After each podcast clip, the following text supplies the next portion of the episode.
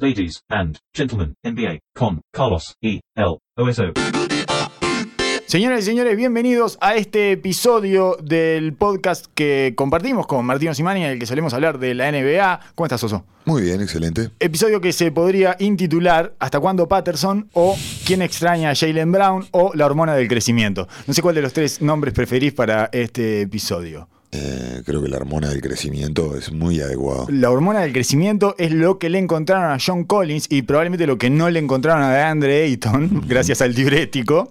Eh, lo que le encontraron fue diurético, por eso le dieron a los dos 25 partidos de suspensión. ¿Van a empezar a controlar eso? Es una pregunta que yo haría oficialmente a la Por, NBA. por- por eso me gusta ese título, porque prenden todas las alarmas de que generalmente estas cosas pasan bastante por debajo del radar, aparte, y que los, los saquen al frente a dos jugadores prospectos que suena un número uno del draft y John Collins, un jugador que está creciendo eh, tremendamente en los, Sí. rangos, de- en los rangos de jugadores jóvenes. Y en- es la pareja de Trey Young, que es una de las apuestas a futuro de la. NBA, y estaban jugando muy bien además. extrañísimo de que, lo, que salte de esta manera. Eh, y bueno, si va a ser un parámetro para adelante, hay que abrir los ganchos. ¿eh?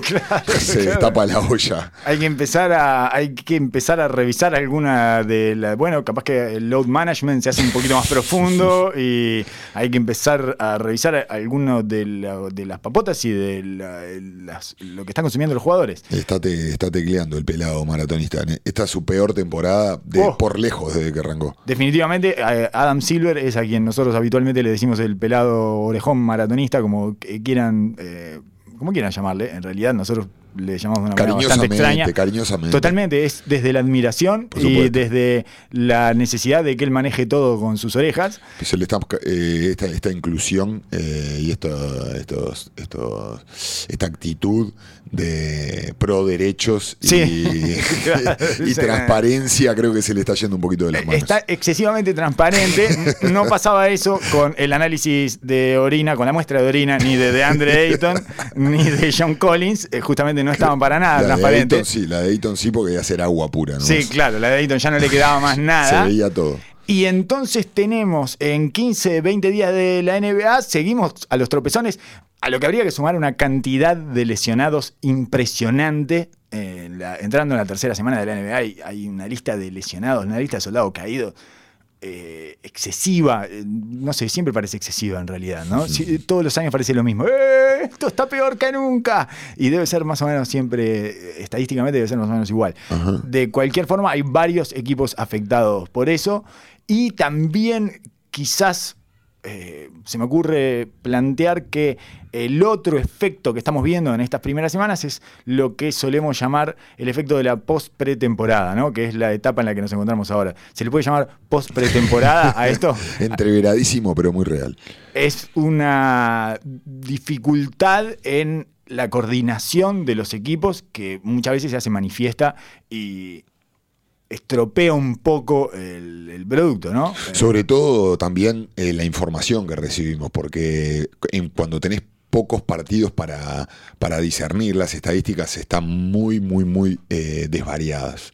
Hay muy, muy poca realidad en lo que se refleja debido a los altos y bajos en los mismos partidos y la, la la variabilidad que hay en los rosters. Sí. Dado las lesiones, dadas la- los tipos de diferentes formaciones que todavía los coaches están tratando de encontrar. Los rosters que son en un 80% nuevos Exacto. Eh, son equipos que se conocen jugando y como hablábamos en algún episodio anterior, como ya no existe el training camp prácticamente y la pretemporada es un training camp eh, jugando ante gente, por lo tanto, una vez que están las cámaras y está la gente, Claro. no es lo mismo, no estás entrenando. Y después empieza la temporada y en esta instancia, por eso es lo que digo que es una suerte de post pretemporada, porque es como una pretemporada donde los puntos valen. Pero hay toda una cantidad de engranajes que tienen que ir acomodándose y que no es sencillo hacerlo. Me parece que eso se nota más en la defensa, en las defensas de los equipos que muchas veces no son nada y las atraviesan eh, por esa falta de coordinación colectiva. ¿no? la defensa requiere de una coordinación colectiva que no mayor a la del ataque, porque en el ataque te puede sacar el talento. Estos tipos son extremadamente talentosos y se pasaron todo el verano eh, haciendo truquitos y buscando sus diferentes formas de anotar y eso, pero la defensa no, no tenés cómo entrenarla si no es un 5 por 5 Es natural eh, la esencia de todos los jugadores que queremos jugar ofensivamente y después preocuparnos de la defensa. Ajá. Son los, los menos los que piensan al revés. Y de paso, todas las, todas las armas que necesitas para ser un buen equipo defensivo es lo que lleva tiempo.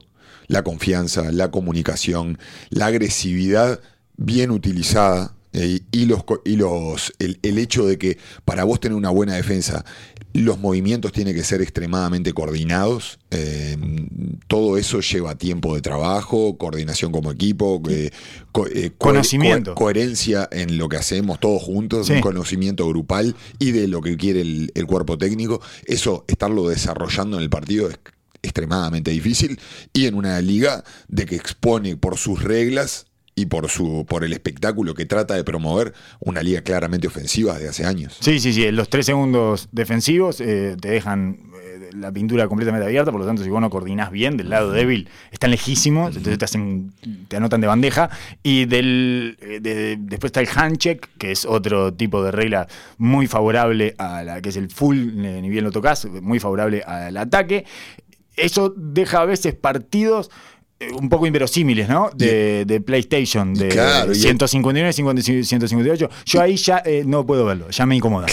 A esos niveles me incomoda, me incomoda. Lo que pasó con Houston y Washington me incomoda. A mí me, me pasa que, sobre todo al final de la jornada, empiezo a ver lo mismo una y otra vez y se hace monótono y se me va a la cabeza. Claro. Dejo de poder mirarlo objetivamente y ya me digo hacia un teléfono, ya empiezo a pensar en otra cosa. Me doy cuenta que, como a veces me pasa cuando estoy leyendo un libro Sí, y sí. Paso, paso dos páginas que no sé ni lo que leí. No estás asimilando la información. Exacto, exacto. Eh, te está pasando uniforme gente todo. corriendo por un lado y para el otro. Es ahí donde hay que apagar el televisor e irse a dormir. Porque, eh, por, por lo menos yo sufro viendo así en realidad. No Sí, sí. termino de disfrutar.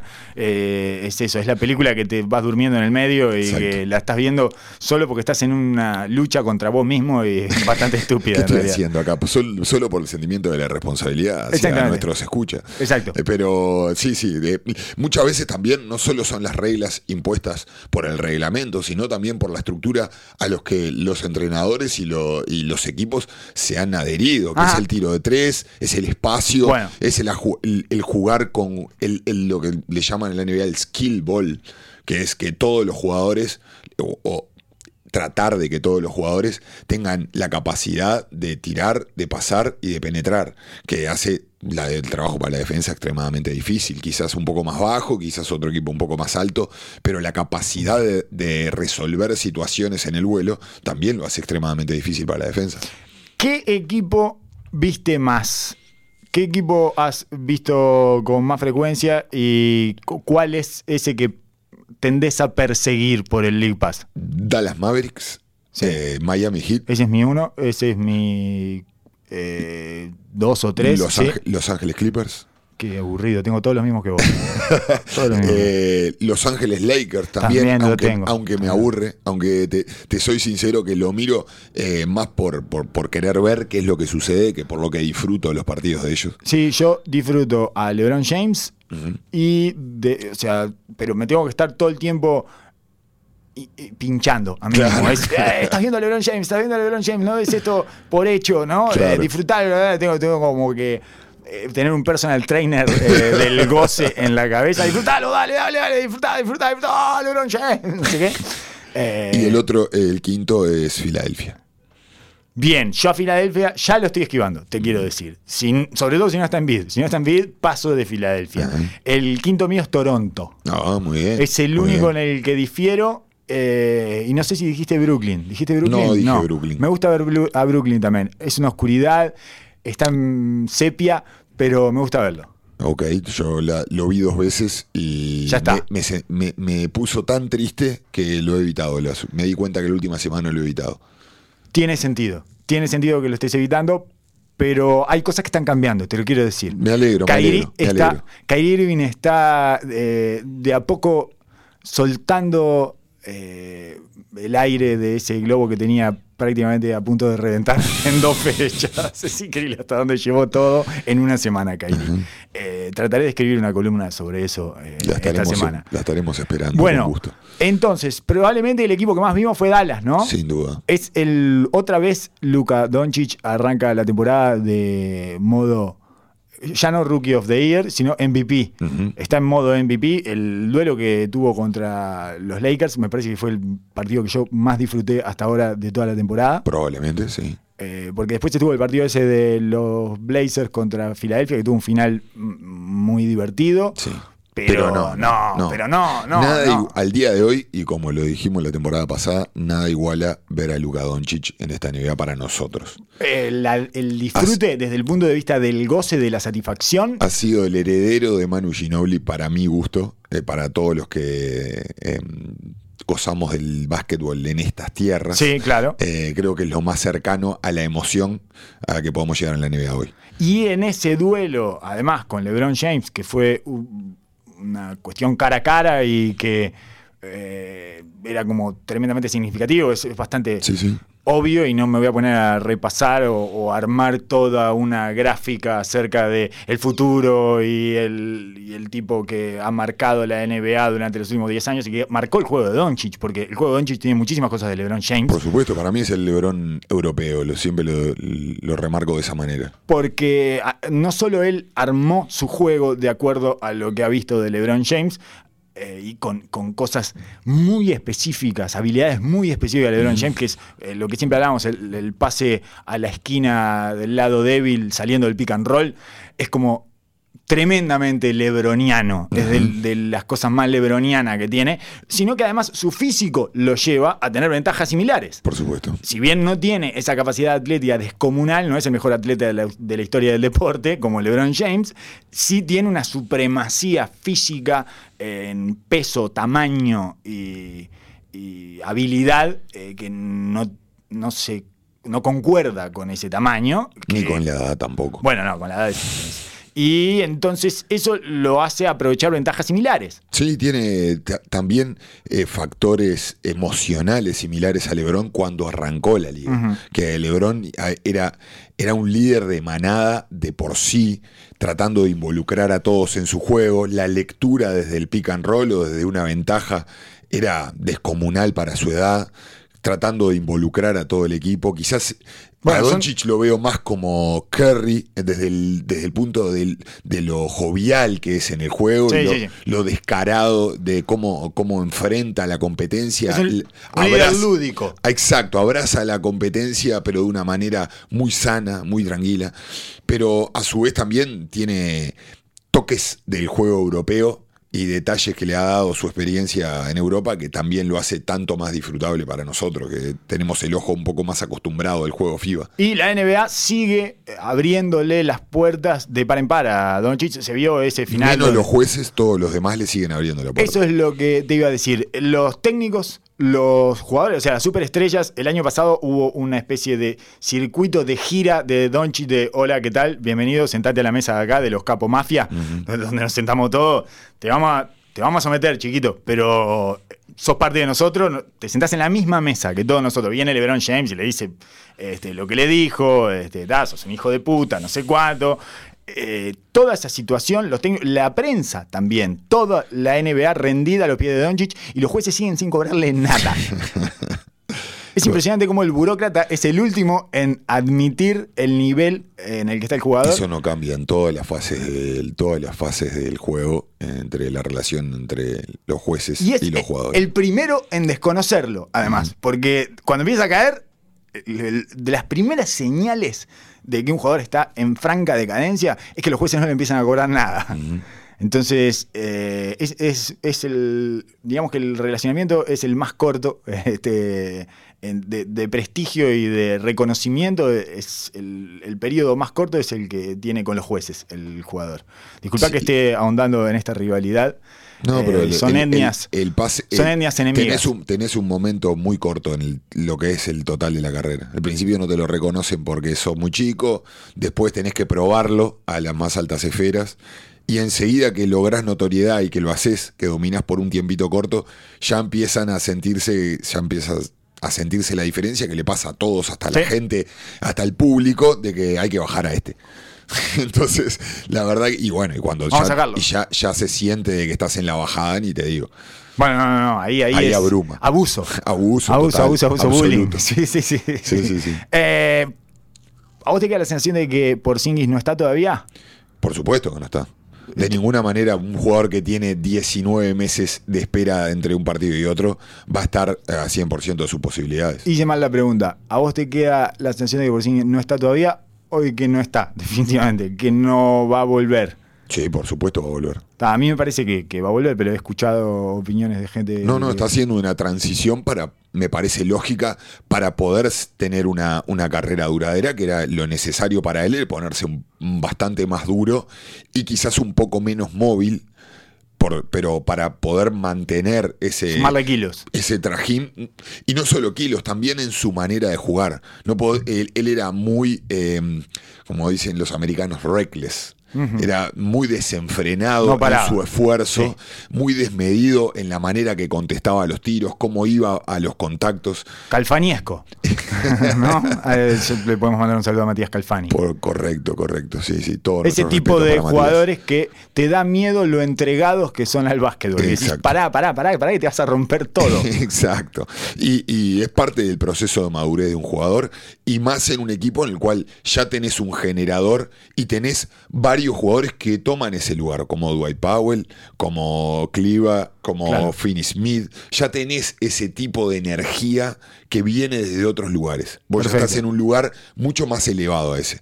Eh, eh, por supuesto que es bienvenido en ciertos momentos para las estrellas, pero un equipo que va a armar su juego alrededor de ellos, creo que lo que se necesita de ellos es otra cosa. Sí, y me parece que complementan como nos imaginábamos. Quizás él esté un paso más atrás en, en la manera en la cual puede castigar defensas y quizás está midiendo un poco, lo veo medirse un poquito de más del lado defensivo.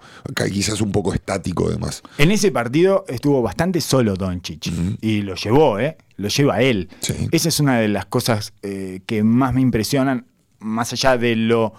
Eh, más, más allá de que es algo que, que tiene probado, que es su capacidad para ganar, pero lo solo que está a veces y como eso no le genera ningún tipo de frustración y no, no le cambia su ritmo y su tempo de juego. Porque para el jugador que está viviendo esa experiencia es extremadamente gratificante si el equipo lo acompaña. Me parece que el ajuste y la dificultad es para todos los demás. Es un tipo que genera tanta cosa que vos como compañero tendés a mirarlo Ajá. y tendés a olvidarte quizás Sí. un poco de tus lugares y tus pequeñas cosas que le podés agregar a la ofensiva y a, y a las situaciones que él genera. Porque es tanto lo que, lo que produce y lo que mueve y generalmente ahora desde el, desde el arranque de la temporada que Carla lo ponía de base, a veces termina pasando un poco lo que pasaba con Kairi, pero con otra, con otro despliegue y Sí. otra capacidad para involucrar a los demás, de Sí, cómo sí. genera Luca. Pero el hecho de que él traiga la pelota y empiece a generar desde el pick and roll enseguida, Desarma todas las defensas, sí, las deja desequilibradas desde el segundo uno de la posesión. pero genera también el castigo inmediato, Ajá. porque es tan buena la ventaja que saca, y eso puede generar un- una tendencia a, a parar de jugar a los demás. Sí, porque hay dos, tres que están yendo y viniendo sin tocar la pelota. Exacto. Entonces es el ajuste que a medida que vaya pasando la temporada tiene que hacer el equipo. Quizás él tendrá que hacer un ajuste en forzarse a dar un poco más de juego y un poco más de, invo- de involucrar un poco más a los demás. Yo hablaba un poco contigo de, del hecho de que él empiece a jugar un poco más de dos, de tres, para no tener que generar esa, ese abuso de Sí. ventaja automática que lo va a tomar en algún momento del partido. Pero quizás a las defensas se les acostumbra a esa situación Claro. y también a sus propios compañeros. Bueno, el partido ese contra los Lakers a mí me resultó especialmente desesperante, como nunca lo posteó, porque además lo dejó, lo entregó a Bradley Bill, eh, que lo salía a buscar, Bradley Bill no, Avery Bradley, que lo salía a buscar como un perro tres cuartos de cancha, y entonces le estás dando la ventaja al defensa. Por supuesto. En lugar de sacar la voz, lo podría haber posteado, que es algo que Luka Doncic sabe hacer, lo hace desde que tiene 15 años que se postea, se le postea a hombres, así que no va a tener ningún problema y además él genera juego desde ahí. Es, e- esa es otra de sus cualidades lebronianas. Es un tipo capaz de anotar del posteo y si entras a doblar, te va a hacer un desastre, te va a hacer un agujero espantoso en la defensa, casi que eh, estás prefiriendo que anote, digamos. Entonces le genera un problema diferente, le genera desafíos diferentes a las defensas contrarias, desestabilizaciones diferentes, y, y lo vi como muy unidimensional todo ese partido, sobre todo teniendo en cuenta que la ventaja que él tenía sobre Avery Bradley, o la forma en que lo dejaba más expuesto a las habilidades defensivas de Avery Bradley, era justamente haciéndosela subir todas las veces. Exacto. Eh, eso, eso es a lo que, a lo que íbamos, quizás mirando tanto a Dallas, eh, el que sentimos de que está teniendo una temporada difícil hasta ahora es Carlisle, ¿no? No, eh, sí, yo tengo, yo soy terrible bombero de técnico, lo que pasa. nu- Nuestra diferencia. Tremendo bombero de técnico soy yo, eh, Oso. Y lo respeto, tengo un respeto sideral por Carlisle. Igual, igual Ad- que yo. Admiración, todo. Y obviamente eh, los cuestionamientos son puntuales. Pero esa noche fue nefasta de Carlisle. Después eh, tuvo un par de situaciones más eh, No, quizás- puntuales que, que no- que- en la que resolvió mal. Es, entendible nosotros, que queriendo todo que pase ya. Es Sí, sí, entendible de que un equipo que cambia el roster de tal manera que el eje del equipo, si bien sa- sabemos las similitudes de Nowitzki y Porzingis y que ellos han estado acostumbrados a trabajar ofensivamente alrededor de eso durante varios años, no deja de haber un cambio de roster importante Sí, sí, dentro sí. de ellos y, y es lógico que el entrenador empiece a buscar sus formas. Él claramente busca siempre tener dos unidades definidas, busca tener a sus jugadores principales juntos, pero bueno, todo eso lleva el tiempo Sí. y nos olvidamos, a veces No, van no, no. 6, 7 Yo partidos. tengo una ansiedad espantosa, o sea, Claro, horrible, claro. horrible, horrible la ansiedad que tengo. De manera se lo ve como el equipo más sólido eh, de esos que buscaban el octavo puesto y hablamos antes. Sin duda. Que además ahora capaz que es un- algún puestito más arriba porque Sin duda, sí, sacando a Phoenix, que es el equipo de sorpresa Sensación. de la NBA, eh, de los de abajo, es el que está jugando mejor y el que tiene mayor potencial para crecer, creo yo. no es, no es extremadamente raro que suceda eso, porque yo había escuchado en el inicio de la temporada, o sea, un tipo como Richard Jefferson, que sabe muchísimo de básquetbol, eh, es un poco ocioso decirlo, o sea, no, no hay necesidad de que yo diga eso de Richard Jefferson, es como bastante estúpido, pero eh, decir cosas como que tienen que aprender a ganar Doncic y Porzingis. Doncic no tiene que aprender a ganar. no. Si hay algo que no tiene que aprender Doncic es a ganar, o sea, es como un lugar común de, ah, sí, segundo año, Sí. no sé cuánto, pero no es un Es segundo año. Claro, exactamente. Es el lugar común del analista de la NBA, no sé qué, tiene que aprender a ganar acá en la NBA. No, no, no, no, no, no. no. Este muchacho. No estuviste viendo nada. entonces. Claro, claro. Este muchacho, si hay algo que no necesita aprender, es a ganar. No, no lo necesita, además porque lo tiene adentro. Sí, por supuesto. Tiene una, y tiene una experiencia acumulada que es ridícula para la edad que tiene. Entonces, eh, podemos pasar al low five, quizás, supuesto, para sí. no ahondar más en Dallas, porque si no nos vamos a derivar en diferentes. tira los, tira los tuyos. Eh, los cinco equipos que evito, los evito, ¿eh? Ajá. Trato de no verlos. Eh, aprovecho, entrego la tele.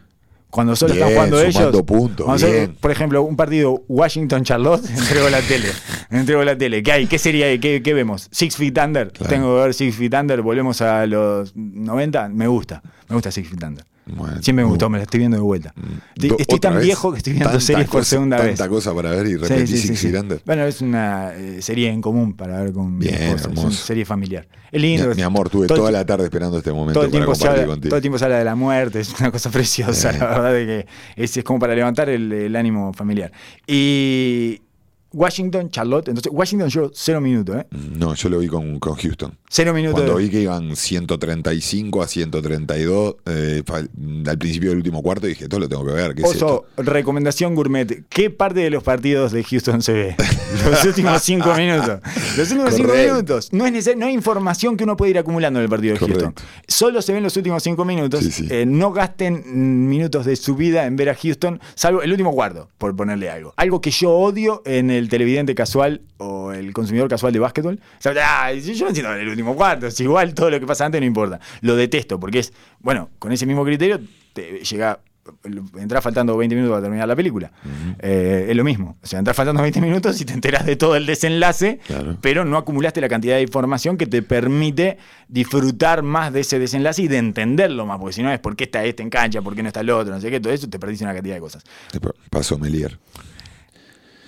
Con Houston no pasa eso, porque como Houston es eh, son variaciones de lo mismo durante 48 minutos, durante 82 partidos, durante eh, temporadas sucesivas, como es un show de improvisación de jazz en el que, hay un virtuoso que va y hace sus eh, solos y no sé qué. eh, yo con los últimos, con el último cuarto estoy bien. Es, avísenme cuando va a estar más drogado el, el virtuoso. Vamos a, vamos a, Avísenme cuando el virtuoso se haya inyectado, se haya puesto el pico de heroína. ¿Vamos a ahondar en, en Houston un ratito o vamos a seguir con la, con la No, vamos a seguir, vamos a seguir, con vamos la a lista, está, porque también tengo para Houston, Ta, podemos hablar. Podemos hablar. Sí, sí, sí. Tenemos muchas cosas para hablar. eh, demasiadas, probablemente no lleguemos a hablar de todas. No, no, no andemos, pero los últimos, el último cuarto, ¿verdad? Pero Sí, último cuarto, último cuarto. Igual eh, después eh, visto. haceme, ac- haceme acordar porque esto del virtuosismo quizás ahora hayan cosas cambiando. Sí, Eh, porque sí. hay, hay gente, hay gente que empezó a, a generar el efecto que suele generar sus compañeros, digamos. Es a partir de eso. Cleveland es otro equipo que le huyo. Por supuesto. Absolutamente. Eh, Cero minutos. Odio los equipos en manos de los bases rookies. A no ser que ese base se llame Luka Doncic. En Ya el- Morán, ¿no? Ya Morán me gusta. Ah, sí, sí, bueno, sí. bueno, atento, atento, porque algo de. Memphis miro. Sí, yo miro. Mirando la, a la arañita, la, la arañita creo que con más talento de la NBA hoy en día. Probablemente eh, está Gilgis Alexander también, ¿no? Que también lo veo a veces, ¿eh? sí. A OKC. Pero sí, lo miro, lo miro a Memphis. Y es divertido Memphis. Es divertido, van y vienen, son rápidos. A mí Un ratito, un ratito. JJJ me gusta también. Un Un, ratito. ratito. y tarde, sí. Claro. Y después eh, Golden State, obviamente. Por supuesto. New York. Tri- tristeza absoluta. New York no, no pienso ver el festival de cuatros ese, De el festival del. Power Forward. De Es- ninguna manera. Para la gente que se pregunta eh, dónde fueron a parar los Power Forward, dan todos en Nueva York. Es un outlet de Power Forwards. Está Bobby Portis, está Marcus Morris, está Randall y no me acuerdo qué más. Pero hay más. Es un medium ball, no es un Exacto. small ball. Es un- Exacto. de- no, es ni, no llega a ser ni Filadelfia ni Golden State. es- ahí quedaron en el medio. ¿Y qué otro más tengo entre... el- Ah, ya te dije todos. Washington, Charlotte, Cleveland, Golden State y Nueva York. Ese es mi low five. Eh, no tengo un minuto de Sacramento eh, en mi roster, pero después todo estoy de acuerdo contigo. Yo vi algunas cosas de Sacramento y cambié enseguida. Lamentablemente, Sí. no le he dado un minuto. En nuestra lucha personal, eh, que por el octavo puesto del este, que fue lo único que diferimos, básicamente, Sí. eh, yo, puse, Lamentablemente. yo puse Indiana. Sí, lamentablemente me hubiera gustado eh, tener mucho más diferencias, Sí, sí, sí. pero es lo único que podemos Bastante hacer. predecibles. Lo único que podemos hacer en este truco que hacía Tinelli con Larry de Clay, digamos que lo sigue haciendo, me parece que es esto de yo soy de San Lorenzo y vos sos de Boca, solo tenemos este truquito para hacer. Eh, arrancaste con una manera brutal a tu favor, arrancó. fueron- Increíblemente. es un No sé ni 2-0 cómo. 2-0 de Detroit a Indiana. Jugaron dos veces y ganó las dos veces Detroit sin Blake Griffin. Ajá. Está Indiana sí no le dipo también, ¿no? Sí, ahora además, Pero tampoco está Reggie Jackson ni tampoco está Derrick Rose. No sé. Ahora Derrick Rose creo que jugó el último partido, lo jugó Derrick Rose, me parece. Sí, ahora Indiana está además sin Miles Turner y sin Domantas Sabonis. No tiene sentido ver a Indiana Claro. por estos días. Casi roba un par de partidos, igual ganó uno y perdió otro ayer con Charlotte sobre la hora. De la mano del gran Mal, Mac- eh, Brogdon.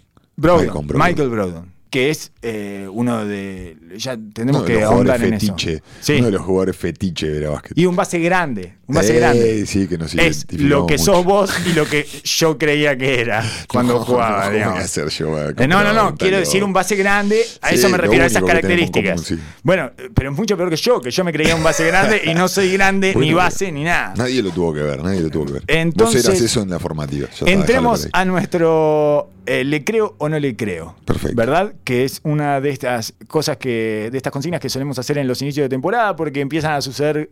eh, bueno, se ven los primeros destellos. Anomalías. Exacto, los primeros destellos, los primeros trazos de una temporada y por lo tanto hay que establecer si le creemos o no le creemos. Philadelphia 76ers 5-1, ahora iban 5-0 cuando determinamos esta consigna. Y mm, me pregunto si eh, le crees. Ya, ya le creíamos como equipo Sí. de temporada regular. Le creíamos. Eh, no sale del 2, Le 1 o creíamos 2. y le seguimos creyendo. Como equipo de temporada regular y como equipo de playoff, el este está tan huérfano Yo lo que no le creo es al este. No le creo nada al este. nada le creo, nada. Me gustan solo los equipos del 3 al 5. Me gustan. Me gustan Miami, Toronto y Boston. Pero me gustan como equipos, no, como, no para salir Por, campeón. por divertimento. Sí, no para salir campeón. Y me gusta cómo compiten y me gustan las formas que tienen de resolver sus dificultades. Los tres equipos creo que están un jugador eh, lejos Sí. de la competencia real. Sí, claro.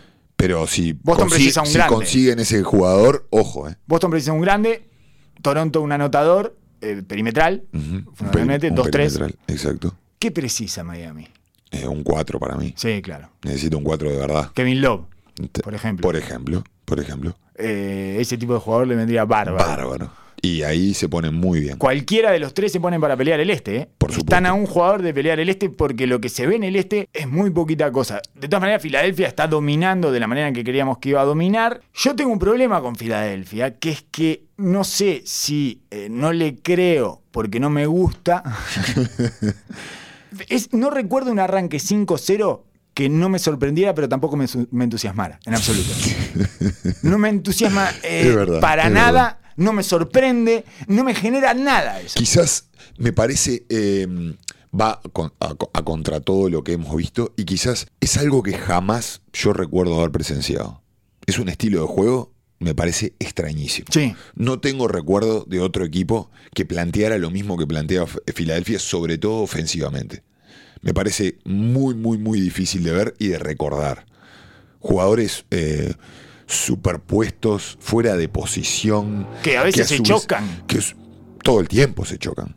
Todo el tiempo se chocan. Todo el tiempo se chocan en sus funciones, se ch- chocan adentro de la cancha. Literalmente Que se chocan. Todas las se pegan uno posiciones- contra los otros. Saquen una foto del final de las posiciones No, de. Filadelfia y hay ocho personas en la pintura siempre. Siempre. Hay tres jugadores de Filadelfia siempre en la pintura. Cosa de que les da un, un factor de, de imposición física, que ya lo venimos hablando del año pasado Sí. y ya sabemos todo por qué generan esta situación. Pero nunca hemos visto de que un equipo se desarrolle así a lo largo de la temporada dominando de esta manera. Exacto, y que además esa sea su apuesta principal y sea su apuesta desde la hora cero a la última Claro, hora. No va claro. a cambiar nada, va a ser todo así. Y no tenés cómo mejorar esto. Es Ese es el problema con Tenés este tipo que de equipos. desarmarlo y le sacás la esencia por el cual lo armaste, digamos. Exacto, ¿Por esto lo tiene que ser así, era lo que decíamos. Se va a ver mal, van a ganar mucho. Entonces, no lo quiero ver, no me interesa verlo. Cuando los veo quiero que pierdan. es una cosa muy rara lo que me pasa con Filadelfia.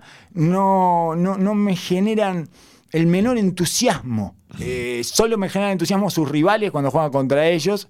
Y, lo otro es que me, me da un poco de gracia a veces y me, me resulta cómico todo ese embrollo que arman ahí y toda esa incomodidad.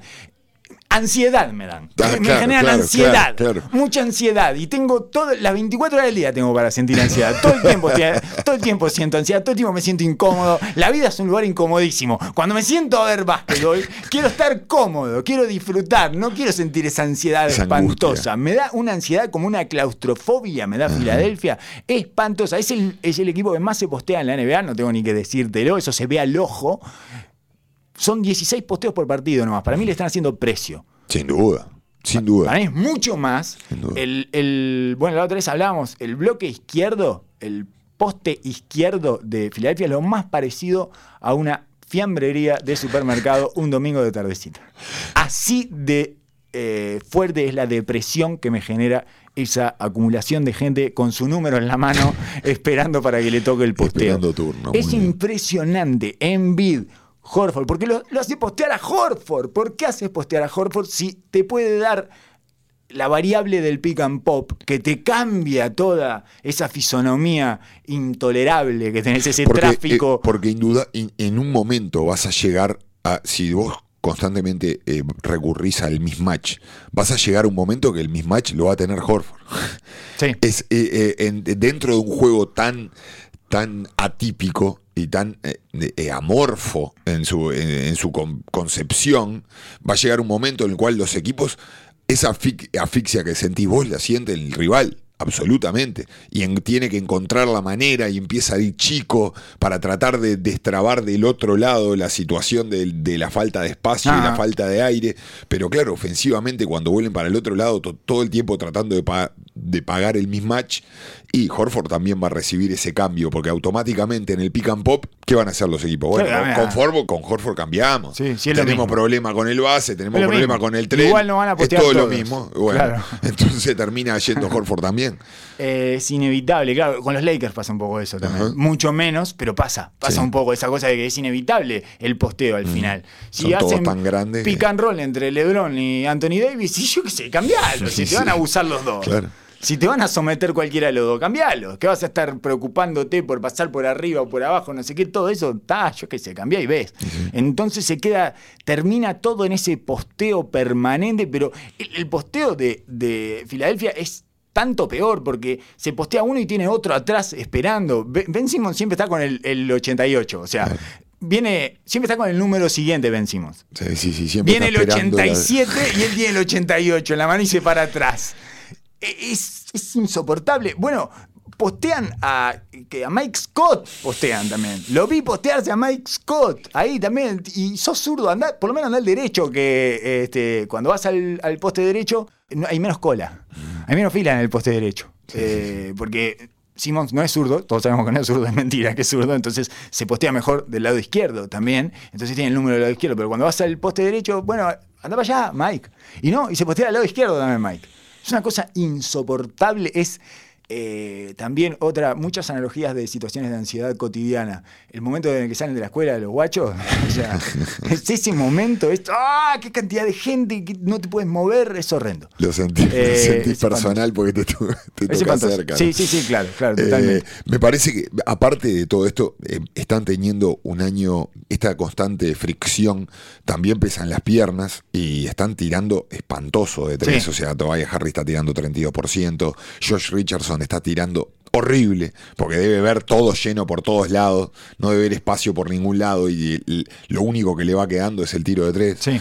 Hasta Ben Simmons está tirando espantoso de, ti- de dos. De dos, Está sí. tirando horrible Pero es de que Ben cancha. Simon también, antes cuando se posteaba, no tenía nadie y entonces tenía un tiempo. Ahora no tiene tiempo y tiene que tirar el tiro porque tiene dos jugadores más a medio metro. Sí, sí, termina tirando el gancho ese El horrible. gancho a- inmundo, el peor a- a gancho tres del mundo. metros, Sí. lejos, es cerca pero es lejos.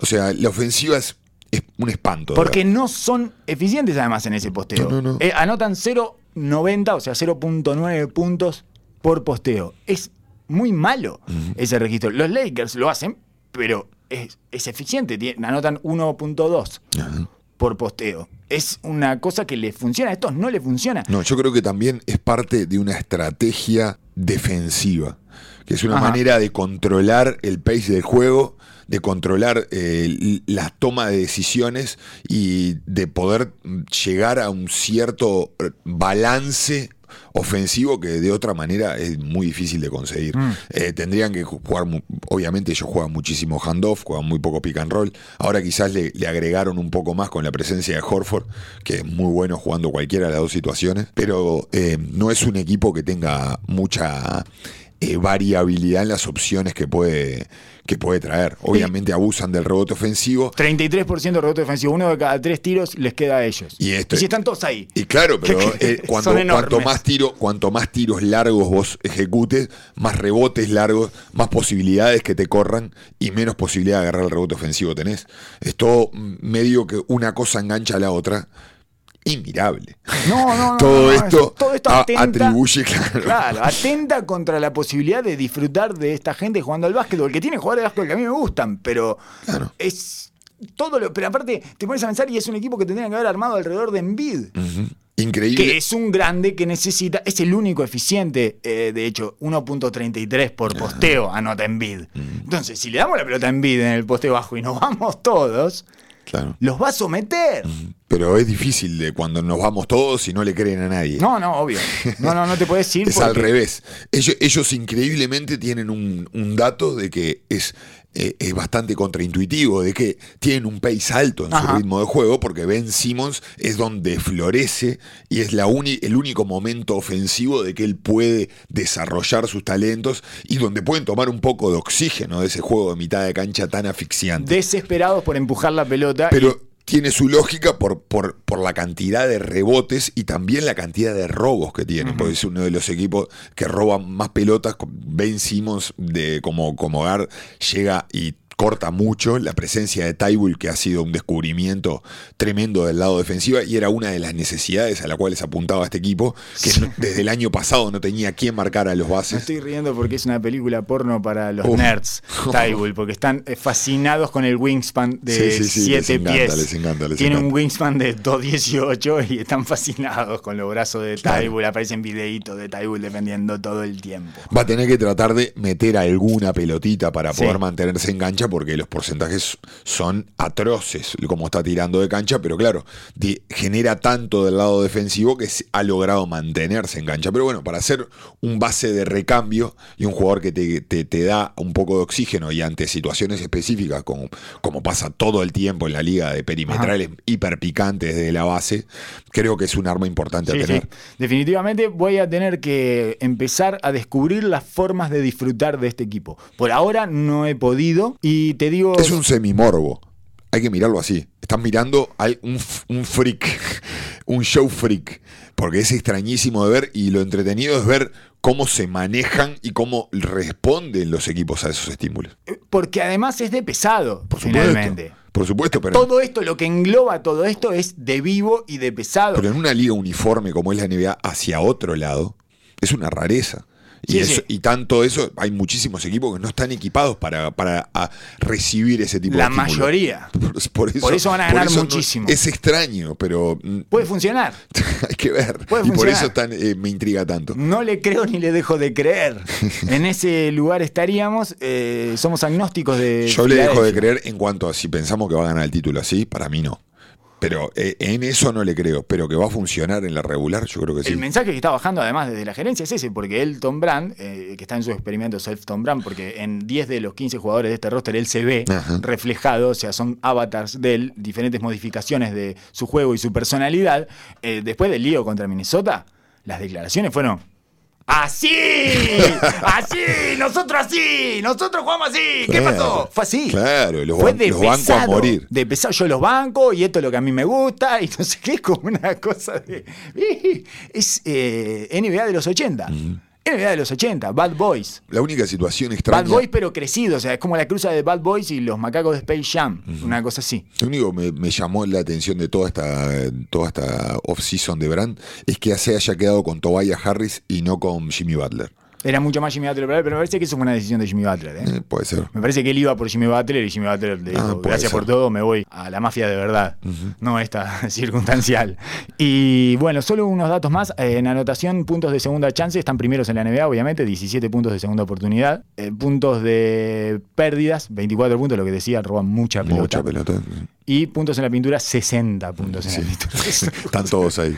no paran de anotarte, claro, no hay manera de que anoten de otro lugar que no sea ese. Sí. Eh, ¿Le creo o no le creo a los Phoenix Suns? Para mí va, va a estar en la pelea de los ocho. Para mí va a estar. Para mí va a estar, se va a mantener hasta verdad. el final. Eh, eh, la pregunta es, ¿son de verdad? Para mí son de verdad. Sí, sí, es un equipo, es un equipo en serio. Es un equipo en serio, eh, están muy justos, me parece, de roster. No les sobra ningún jugador. Si se le lesiona alguno, desaparece alguno más. Digamos, aguantaron muy bien Bueno, la ausencia de Ayton. Este, esta es la prueba de fuego, creo. 25 partidos sin Ayton, creo que va a ser la prueba de fuego a ver hasta cuándo se mantiene.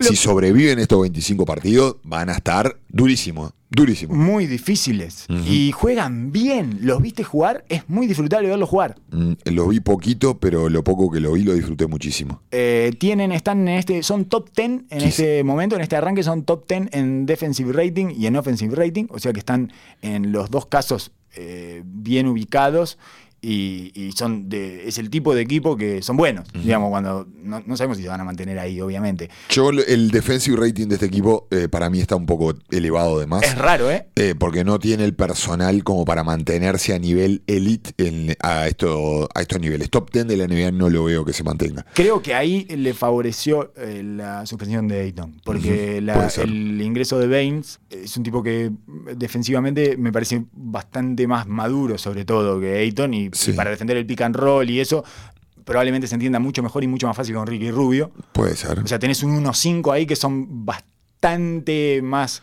eh, experientes y conocedores. Sí. Me parece que tienen bastante más trucos y conocen más los pliegues del básquetbol que un cuando es un grande rookie es bravísimo. Sí, o sí, el segundo año en este caso, ¿no? Sí, sí, igual eh, lo estaba haciendo muy bien y, y creo que digo, le daba un factor diferente, porque Ayton también te puede jugar de cuatro por su versatilidad y su- sus dotes ofensivos.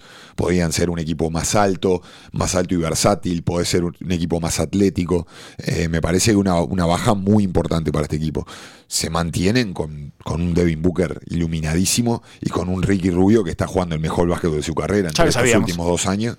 Y, y De- bueno, Desde y que lo vimos en el Mundial, yo esperaba esto, ¿eh? es el, de Rubio. claro, es Yo el gran, es el gran, o sea, más allá de, más allá de lo que juega en el mundial, su madurez y la manera en la cual él está declarando, se está mostrando, verlo asentado en el juego, en el pace que lleva en el juego, la manera, obviamente siempre fue excelente leyendo los pick and roll y leyendo las situaciones del partido, pero ahora ofensivamente está bastante más fino también. Me parece que ese es el, el tendón de Aquiles del equipo. Eh, Ricky Rubio no puede faltar y no puede decaer en su, en su No, no. Creo que no tienen un base suplente y es lo que agarra todo con pinzas. Todos los demás, eh, todos los demás eh, jugadores Sí, tiene un- tienen un cierto símil sustituto en- dentro del equipo. Sí, tiene un pseudo base suplente que está Tyler Johnson, pero no es base. No, no, no, Es no un- base de ninguna manera. Es un escolta que eh, eventualmente juega de base. No, no, no, que la puedas llevar no quiere decir de que no sea un base para un equipo de verdad. Y Rubio, lo que me deja tranquilo de Rubio con respecto a su nivel es que en realidad está más o menos en sus números de eficiencia, que son bajos. Ujú. Quiero decir, está impactando el juego de igual manera, más allá que está tirando un 37 de campo. Sí, Está está un- tirando muy mal de dos, que es lo que lo caracteriza. Está tirando bien de tres, 40, sí, pero poco. pero, pero poco, Pero poco, poco, poco, tira- poco a frecuencia. menos de tres triples por partido, por lo tanto, me parece que es sustentable eso en Rubio y que lo más importante de Rubio es, es eso, lo que hablabas vos, de cómo está imprimiendo su personalidad y que los hace jugar bien al básquetbol. Juegan bien, juegan bien, son buenos jugadores y me parece que Devin Booker está en una primavera porque finalmente tiene compañeros de básquetbol profesionales que lo respaldan adentro de la cancha con su juego y que le dan la posibilidad de respirar. Tiene oxígeno. Ese tipo estuvo sin oxígeno durante tres años con todos dudando de él, eh, todos. eh, incluso los espectadores eh, casuales y lejanos como uno, digamos, eh, no sabíamos qué podía dar Kevin, eh, Devin Booker en una situación medianamente competitiva. Y el tipo está, me parece que eh, con esa eh, adrenalina y entusiasmo inicial de, bueno, estoy jugando de verdad, por primera vez. Claro. No, y aparte tiene que tomar las decisiones eh, mucho más eficientemente. Eh, le, le da la posibilidad de que el equipo trabaje para él. Es el equipo número dos en asistencia por partido de la liga. Y eso genera puntos fáciles para él todo el tiempo. Porque tiene grandes pasadores con Saric, con Baines, que la pasa muy bien. Claro, los grandes- dos grandes la pasan bien. Hasta Kaminsky la pasa bastante bien. Sí. No es un pasador elite, pero no es, no es un agujero negro. Y ne- obviamente Ricky Rubio, que está teniendo prácticamente eh, más de tres asistencias por pérdida, y eso genera una estabilidad en el juego global del equipo, que le da una seguridad a Booker a hacer lo que tiene que hacer, que es lo que le necesita. el Anotar. juego. Y, y obviamente eh, el factor X del, del equipo ha sido Kelly Oubre, que le da niveles de atleticismo, es el jugador defensivo eh, primordial del equipo y está haciendo pagar del otro lado. Entonces es un equipo que se mantiene con una estructura lógica y que cada pieza tiene su razón de ser. Y que funciona dentro de la cancha, que fluye. eh, hay, una, hay, una cos- hay una cuestión a la vista, digamos, al ojo, que cuando los ves jugar decís, está, está bien, estos tipos están jugando al básquetbol, son un Ah. Equipo de básquetbol. Exacto. Me parece Quis- muy eh, básico lo que estoy diciendo, pero no, no. en este inicio de temporada es difícil ver a un equipo que digas, mirá, estos juegan, esto- estos ya son un equipo. Ajá. Sí, sí, sí. Hay muchos que todavía no son un equipo. Quizás defensivamente y atléticamente es lo que me da el temor a que Sí. se mantenga esto. No, y después realidad. algunos porcentajes de triple, o sea, Baines no Sí, puede seguir bajísimo. tirando, no puede seguir tirando 48% de 3 Baines. Sí, sí. ¿Cuánto tiempo más va a tirar Baines de 3 un 48%? ¿Va, va a seguir encestando casi un 50%? No, Booker está encestando un 50% de 3. Quizás, quizás Baines está tirando demasiado y está metiendo muchísimo, pero Kaminsky está tirando 18% de 3. Se va- ahí se regula. Ahí se- Estamos en, un- en un periodo de tiempo eh, que es difícil. Esto, esto es lo que me refería con, las, con la información de las estadísticas. Todavía hay que, yo dejaría pasar un par de semanas más para que se normalice Sí. un poco, un poco todo, toda la información que recibimos, porque es difícil de encontrar. Por eso estamos en este espacio que se llama Le creo o no, te creo, le creo o no le creo. Yo no sé ni cómo le pongo los nombres y después me olvido. Sí. El, rey no del- el rey de los tarados. Eh, Minnesota Timberwolves, Ujú. 4-2. No le creo. Yo tampoco, no, le creo nada. Le ganó a Washington, a Charlotte, a Miami, a Brooklyn y perdió con Filadelfia. Y ayer perdió otro partido más, pero no me acuerdo con quién fue. Eh, no, no le creo nada. O- octavo en defensive rating, por ejemplo. Me parece una locura, me parece un- una anomalía, una aberración. Sí le creo a Carl Anthony Towns su tiro de tres puntos Sí. Que sí. es una de las cosas que sobresalen en este inicio de, de Minnesota. Y también le creo a Andrew Wiggins que puede agarrar un partido sobre el final y ganarlo. Es algo que ha hecho casi todas las temporadas desde que llegó a la NBA. Lo que no puede hacer es ser consistente. Eso, eso es lo que no te da él, pero que te puede ganar 3, 4 partidos en la- por la temporada, lo gana él, con una racha al final, que es algo que ha sucedido ya en este inicio. Ah, Una racha al final, no me acuerdo qué partido fue, creo que fue contra Charlotte, ganó con tres triples consecutivos de Andrew Wiggins. ¿Eso quiere decir que Andrew Wiggins la mete de tres? No. ¿Quiere decir que le va a defender el triple seriamente y le va a creer que tira de tres? No. Pero te puede ganar partidos puntuales. En 82 partidos hay 7, 8 que te los gana él. Uf, te fuiste lejísimo. Sí, 7, 8 gana, ¿eh? Uf, fuertísimo. Capaz que fuertísimas declaraciones. Sí, 4, 5. Trepados, trepados, trepadísimos. Cuatro, Un cinco. equipo que esté liderado por Jeff Teague y Andrew Wiggins, no le voy a creer nunca. No, no, no. Anthony Towns es excelente, ya hablábamos de la- del nivel de del nivel de talento que tiene, top 5 de la NBA, si queremos hablar de jugadores jóvenes, eh, en cuanto a armas. Uno de es estos grandes hipertalentosos que llegaron freaks. después de que creímos que se habían terminado los grandes. super, un avatar de super talento. Eh, quizás a la estructura de este equipo eh, le falta, le falta carne todavía. Sí, le, falta, le falta seriedad, le falta juego. Y le falta un tipo que defienda a Carl Anthony Towns. Porque eh, eh, lo vimos en el partido contra Filadelfia. Minnesota lo primero que precisa es una persona que lo saque del centro del bullying a Carl Anthony Towns. Después tiene que conseguir un base, tiene que conseguir un 4. Tiene que conseguir a alguien que le done plaquetas a Wiggins eh, de forma diaria para Correcto. que eso, bueno, este, de alguna manera le licúe ahí un poco el, el- el líquido sanguíneo y funcione un poco mejor. Y, pero precisa un matón que defienda a Towns. Precisa un veterano o joven, igual, no importa, Bobby Portis, alguien que tenga un noqueado en su historial y vaca. Ya no- ya- Tengo una lista tentativa, ¿querés que te la lea la ver, lista me encanta, tentativa? me encanta, me encanta, me encanta. Durante el partido contra Filadelfia, más allá de la piñata en sí, lo estuvieron acomodando todos los jugadores de Filadelfia, especialmente Simmons y Embiid, y nadie le dijo nada a ninguno. Ninguno de sus compañeros en ningún momento fue y agarró a uno y le dijo, bueno, bueno, vamos a parar con esto porque se va a pudrir acá. Y bueno, después peleó solo. Termina con Ben Simmons arriba Sí. eh, eh, haciéndole una llave de WFC y nadie, o sea, Tig atinó ahí a empujar a uno. Eso fue todo lo que pasó. Entonces está tremendamente solo en una liga que lo, ya lo estigmatizó como blando y que, y, bueno, y su manera aniñada de afrontar ese tipo de situaciones un poco complicadas, de tensión, eh, lo llevan a que le peguen permanentemente. Por supuesto, y que que mirando, lo agarren de Gil. mirando el roster también, eh, si yo estuviera planificando para jugar contra Minnesota, haría lo mismo. Bueno, además- es el centro de todo. Es la única manera que lo puedes parar. Y al- eh, no, no tenés, no tenés muchas armas más eh, en el juego uno contra uno. Es un tipo aparte que, no solo genera, se genera con, el- con su tiro de tres, sino que va al poste y es extremadamente eficiente. una en la caída del pick and roll también. Bueno. Tiene, tiene, le genera dificultades para todos los aspectos de la defensa, pero el, el roster que le armaron alrededor a mí no me convence para Eh, nada. Estuve buscando estadísticas de esfuerzo de Carl Anthony Towns porque también tiene la fama de ser un tipo que no se esfuerza eh, ni en ataque, ni en defensa, ni nada. Y muchas veces me parece que es porque su talento hace parecer eh, que es displicente. Puede ser. Y en realidad está en el top, top 10 de screen assist, o sea, de asistencias con cortina, por lo tanto mete cortinas. No solo anota él, sino que pone cortinas que terminan en puntos para sus compañeros. Top 10 de, de deflections, de pelotas eh, manoteadas. Top 5 de, de- de pelotas eh, sueltas en defensa, eh, recuperadas. Una y media por partido, está tercero en esa estadística. Y top 5 de tiros contestados. 15.5 tiros por partido.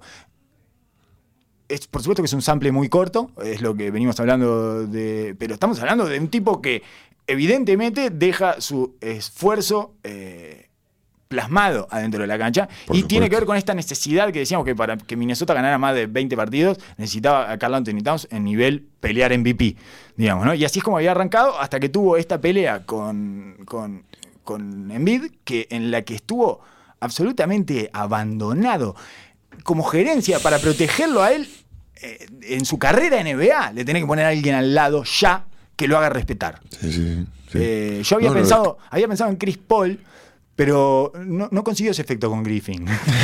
Paul. De todas maneras, Blake Griffin, al final lo respetaron. ¿Te acuerdas que a Griffin en un momento Sí, lo tenían de hijo también. lo cagaban a piñas permanentemente? Sí, sí, pero era por otras razones. Creo que dejabas puesto a mucha gente. Exacto. Mucho póster en la vuelta. Exacto, exactamente. De estos voladores hay que, hay que bajarlo al piso. Este, este porque lo ven más como un niño Ajá. golpeable. Sí, sí, sí. sí. Pero El- le- es que es ridículo. Vos mirás lo- los números de él al día de hoy, son ridículos. Está tirando más del 50% de tres en casi nueve intentos. Tiene un PR de. El coeficiente de eficiencia Sí. es de 35.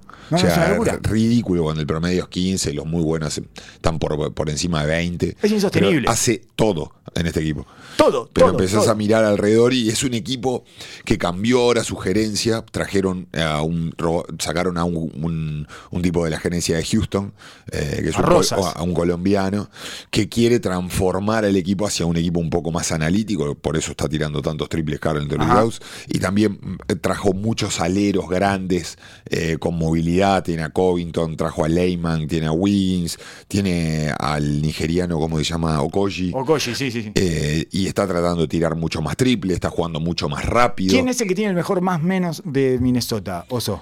Eh, Leyman, si no me equivoco. Es increíble, es el genio del más menos, es el Albert Einstein del más menos. No sé cómo hace, pero siempre tiene el mejor más menos en su en todos los equipos donde está. Cuando estaba en Portland pasaba lo mismo. Sí, sí, el más sí. menos es el resultado de su equipo con él en cancha, digamos. Eso es el más menos, es cómo sale su equipo con él en cancha. Tiene un más menos de 9.4 en 25 minutos y no sé cómo siempre lo consigue. Es porque Leyman es Leyman. Eh, fundamentalmente por eso. Es- es- esa es la, esa Leyman es Leyman. Esa, esa es la frase que lo, que lo pinta. De que probablemente la mayoría de la gente que nos está escuchando no sepa. No tiene ni idea. no se lo pueda representar en su cabeza. Es un rubiecito muy atlético Un Robin Hood, parece. que la hunde, sí, claro, claro, un poquito eh, patinador de Disney on Ice va, también, exacto. que la hunde con los codos y que La mete de tres. la mete de tres, Sí, sí. sí, sí. Mm. Esos que, que todo el tiempo nos preguntamos, eh, ¿me va a dar esto? Si me va a dar esto, lo quiero siempre en cancha y al final no, no, por alguna razón termina desapareciendo de las rotaciones. Sí, sí. Eh, en cualquier caso, Portland lo requeriría bastante eh, en esta temporada y con los baches que ha tenido gracias a las lesiones. digamos. Eh, tengo otro, le creo o no le creo, a ver si podemos terminar con este, que es la defensa de los Lakers. Hasta ayer, hasta anoche, estaba primero en la NBA en defensive rating, 96.3 tenían, y eh, actualmente, después de anoche, después de comerse 120 de Chicago, eh, ganaron igual, pero se comieron 120, están mm, segundos atrás de Utah con 98 puntos. Eh, Utah es todo al revés de lo que yo había pensado.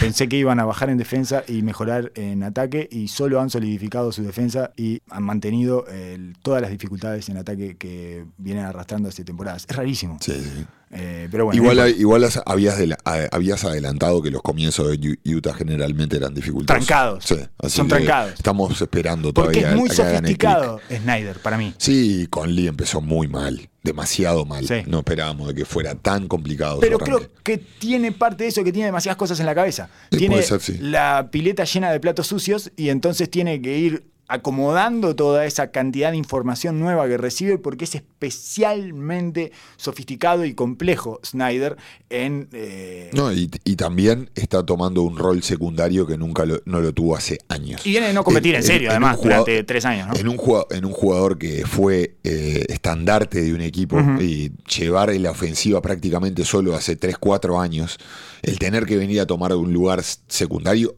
absolutamente, porque este es el equipo de Donovan Mitchell, Mitchell ofensivamente.